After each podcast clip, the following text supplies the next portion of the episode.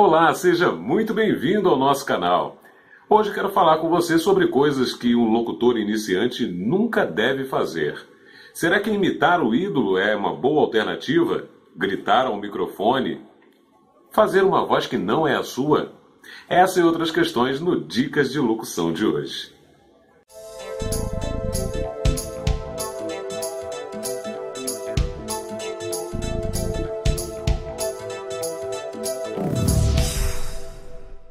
Olá, eu sou o André Bessa, seja muito bem-vindo mais uma vez. Então, hoje nesse vídeo eu quero falar sobre coisas que um locutor iniciante nunca deve fazer. Como, por exemplo, imitar o ídolo. Olha, não é legal imitar.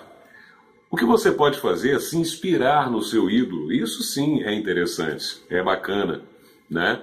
É, tá certo que você tem um ídolo, você admira ele demais e acaba aí sem querer imitando, falando como ele, ou até mesmo fazendo a voz dele e tal.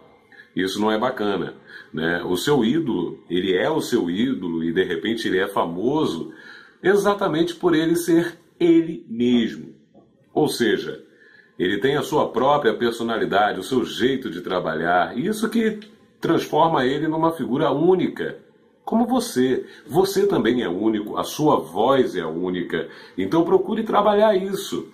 Eu sugiro que você leia bastante, que você estude, né?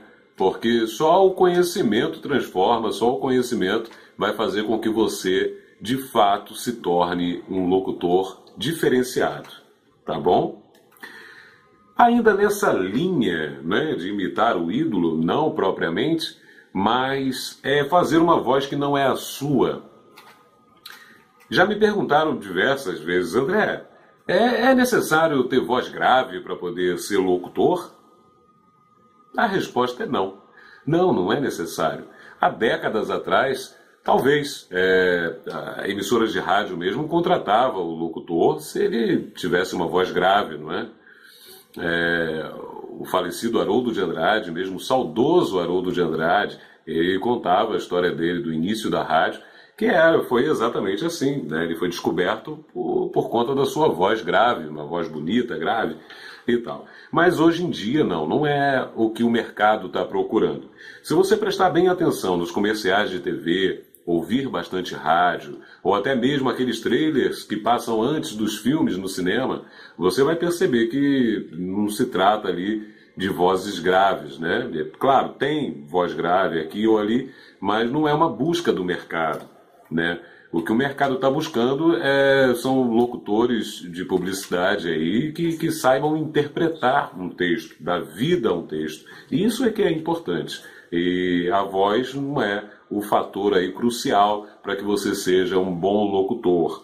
Claro, se você tiver uma voz grave, isso vai te ajudar, mas não, não é o mais importante, não. Então, se você está aí pensando, ah, esse negócio de, de locução não é para mim, não, eu não tenho voz para isso, tira isso da cabeça que não tem absolutamente nada a ver. É, o que vai diferenciar você dos demais é exatamente o seu conhecimento é, é, da profissão. Né? Como eu falei ainda há pouco, ler bastante, procurar interpretar o texto, né? estudar. É isso que vai fazer você aí se tornar um, um locutor profissional, tá bom? Falando nisso, eu vou deixar aqui abaixo do vídeo um link para você que deseja ingressar nessa, nessa carreira de locutor, locutor de publicidade. Então você vai ter a oportunidade aí de saber tudo sobre isso, de aprender da forma correta como se tornar um locutor profissional. Bom, outro item que eu quero destacar aqui é sobre gritar ao microfone. Ué, André, gritar ao microfone? Quem é que grita ao microfone? Pois é, tem gente que grita ao microfone.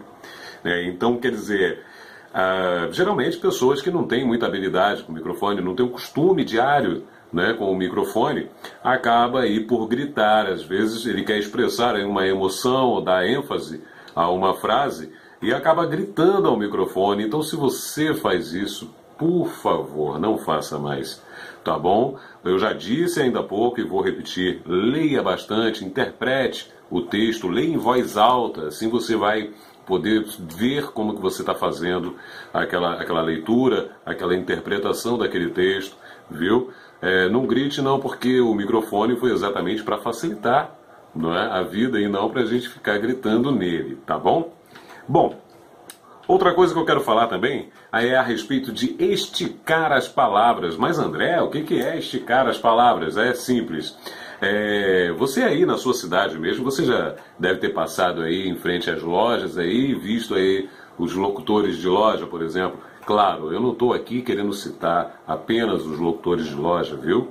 É, em qualquer área da, da locução, né? É, existe isso, uma boa parte, mas é, locutor de loja costuma muito fazer isso, esticar as palavras. É, deixa eu pensar aqui, é, dar um exemplo aqui. Por exemplo, é, tá lá o locutor na porta da loja e aí ele começa a falar: Oi, bom dia! Venha para a loja, aproveite nossas promoções, estamos com desconto especial.